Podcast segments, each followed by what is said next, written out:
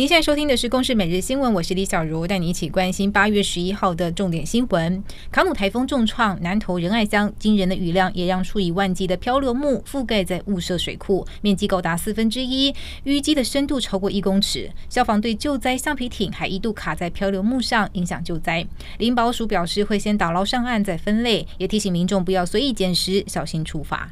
备战二零二四总统大选，国民党侯友谊南下台中拼整合。针对前苗栗县长徐耀昌喊出下架国民党，事后又改口成口误。党主席朱立伦强调，考纪会将严正处理。而鸿海集团创办人郭台铭是否独立参选？他今天只回应准备好，一定会宣布。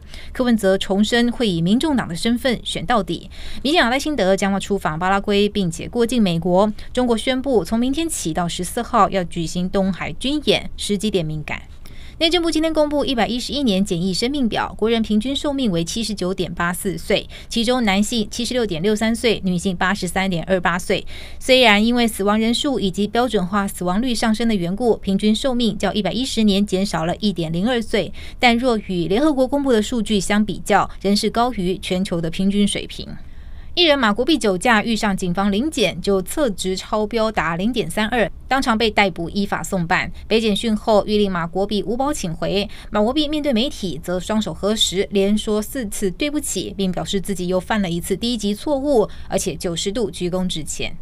国立阳明交通大学早上国立新竹女中改立为附属中学，主女校友发起联署，获得近五千人的响应。发起人今天回到母校递交联署书，主女校长也首度回应表示，尊重多元的意见，会审慎演绎。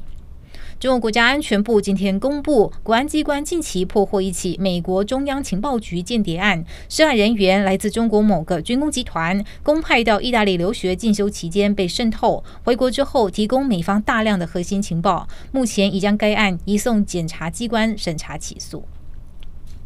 美国夏威夷州茂宜岛八号发生大规模山林野火，造成严重灾情，目前已传出至少五十三人死亡，预估伤亡人数会再增加。总统拜登为此宣布，当地的野火是重大灾难，将会释出联邦资金的援助，协助当地重建。